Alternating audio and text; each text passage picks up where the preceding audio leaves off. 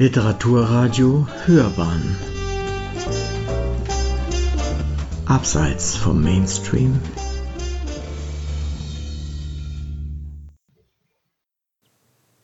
Juni 1923 Aus Geld wird wertloses Spielgeld, aber es gilt weiterhin der Grundsatz Mark gleich Mark.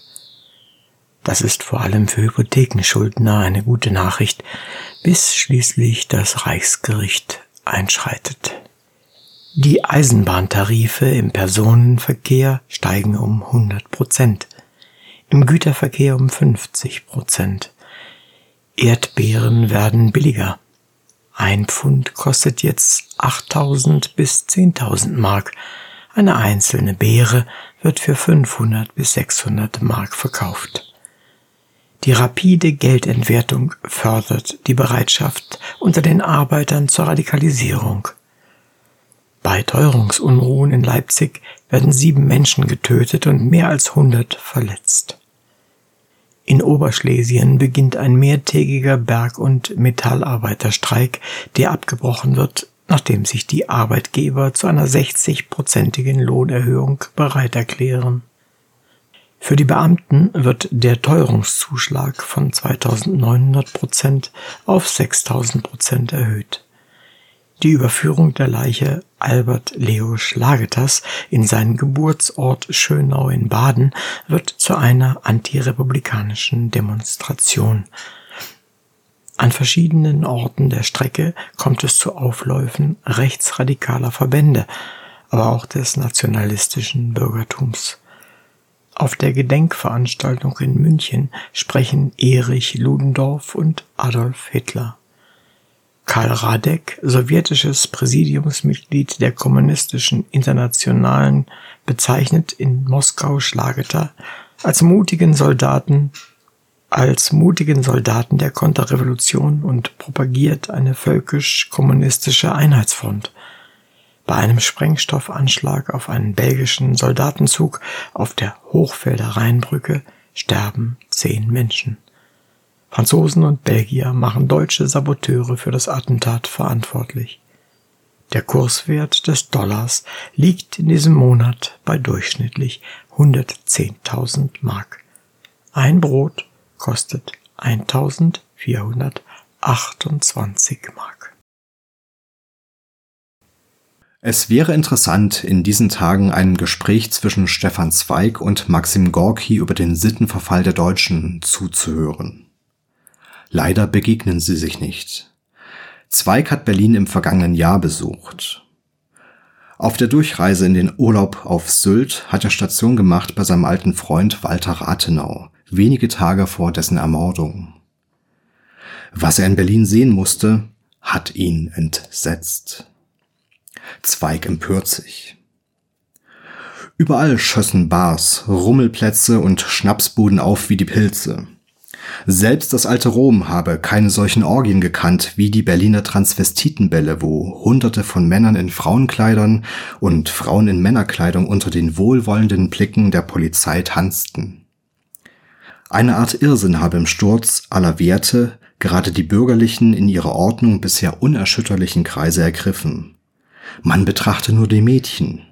Sie rühmen sich stolz, pervers zu sein.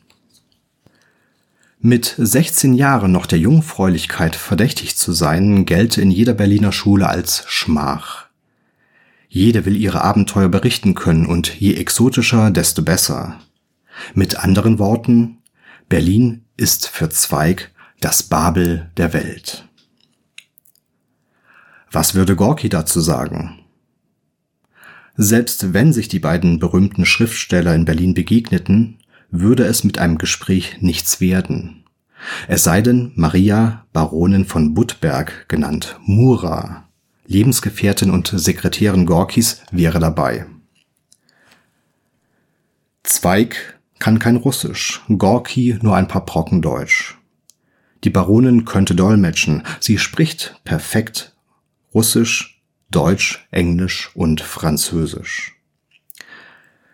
Auch der russische Schriftsteller ist auf die Sittlichkeit der Deutschen nicht gut zu sprechen, allerdings aus anderen Gründen als sein österreichischer Kollege. Er bricht Anfang Juni die Zelte in Saro ab. Sein Gesundheitszustand hat sich verschlechtert. Für die nächsten Monate zieht er mit seiner Entourage nach Freiburg im Schwarzwald. Immerhin hatte sein Freund Tschechow schon 1904 das nicht weit entfernte Badenweiler gleichfalls wegen seiner Tuberkulose besucht. Allerdings erfolglos. Im Juli 1904 war Tschechow dort gestorben.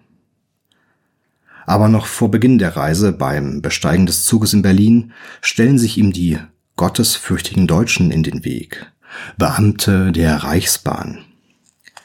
Im Namen der Sittlichkeit verlangen sie von Gorki und der Baronin eine Heiratsurkunde. Andernfalls dürften sie nicht im gemeinsamen Coupé Platz nehmen. Gorki war zweimal verheiratet, aber mit der Baronin lebt er ohne Trauschein zusammen. Sie müssen in getrennten Abteilen reisen. Die erzwungene Trennung ist weniger für Gorki ein Problem, schon eher für die Baronin, Sie gefährdet das System der Rundumüberwachung, die der junge Sowjetstaat misstrauisch über den berühmten Autor verhängt hat. Gorkis erste Frau, Jekaterina Peschkova, die Mutter seines Sohnes Maxim, steht nicht nur im Dienst der Tscheka, der Geheimpolizei der Sowjetunion, sie ist auch eine leidenschaftliche Anhängerin von deren Chef Felix Dzerzhinsky. Trotz der Scheidung ist sie noch immer eine Vertraute Gorkis und hat ihn mehrfach in Saru besucht. Natürlich auch, um ihren Sohn zu treffen, der bei seinem Vater wohnte.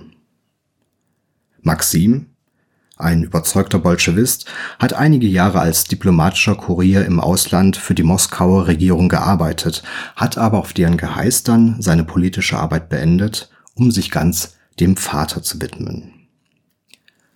Auch Gorkis zweite Frau, die Schauspielerin Maria Andreeva ist mit Gorki nach der Trennung in engster Verbindung geblieben. Sie wurde mit ihrem Mitarbeiter und neuen Lebensgefährten Piotr Gruitschkow nach Berlin geschickt, um als Abteilungsleiterin an der sowjetischen Handelsvertretung zu wirken. Beide sind mit der Führung von Gorkis Verlagsangelegenheiten im Ausland betraut. Gruitschkow gilt als Gorkis inoffizielle Sekretär und betreut die Werkausgabe Gorkis, die der Verlag Ladischnikow von Lenin und der Partei finanziell unterstützt in Berlin betreibt. Die wichtigste Frau im Leben des Schriftstellers ist seine derzeitige Lebensgefährtin Maria Ignatewna Baronin von Budberg. Der Bittere, russisch Gorki, nennt sie bewundernd die eiserne Frau. Sie ist attraktiv, 32 Jahre alt und geheimnisumwittert. Es heißt, sie sei die Matahari des Ostens. Sie soll nicht nur für den sowjetischen, sondern auch für den englischen und den deutschen Geheimdienst arbeiten. Die Baronin hat die gesamte ausländische Korrespondenz Gorkis übernommen, seinen Haushalt unter ihre Kontrolle gebracht und weicht nicht von seiner Seite. Aber die unerschütterliche Sittlichkeit der deutschen Bahnbeamten unterbricht auf der Reise von Berlin nach Freiburg ihre fürsorgliche Überwachung Gorkis. Der Kontrollverlust der Baronin dauert 22 Stunden. Die Verantwortung für die Reisedauer liegt aber nicht bei den deutschen Bahnbeamten, sondern bei den Franzosen. Sie haben die Rheintallinie unterbrochen und die Reise damit extrem verzögert. Zwar ist auch die Ankunft in Freiburg nicht besonders herzlich. Die deutschen Zollbeamten benötigen für die Prüfung der Pässe der beiden russischen Reisenden eine Woche, aber die Unterkunft im Hotel Kieburg in Günterstal ist angenehm. Stadt und Umgebung entzücken Gorki. Hier muss man leben. Zwar ist es regnerisch und auch ein wenig kalt, aber Gorki ist von Freiburg fasziniert. Überhaupt die Deutschen. Mit welcher Liebe sie die Spuren der Vergangenheit pflegen. Allerdings trübt schon einige Tage schlechtes Wetter die Stimmung Gorkis ein. Seine Gesundheit verschlechtert sich. Erneut plagt ihn die Bronchitis mit teuflisch starkem Husten, Fieber, Kopfschmerzen und Atemnot. Und auch die Einheimischen gefallen ihm nicht mehr besonders. Die Deutschen schauen finster gen Himmel und werden demnächst wohl zu Atheisten.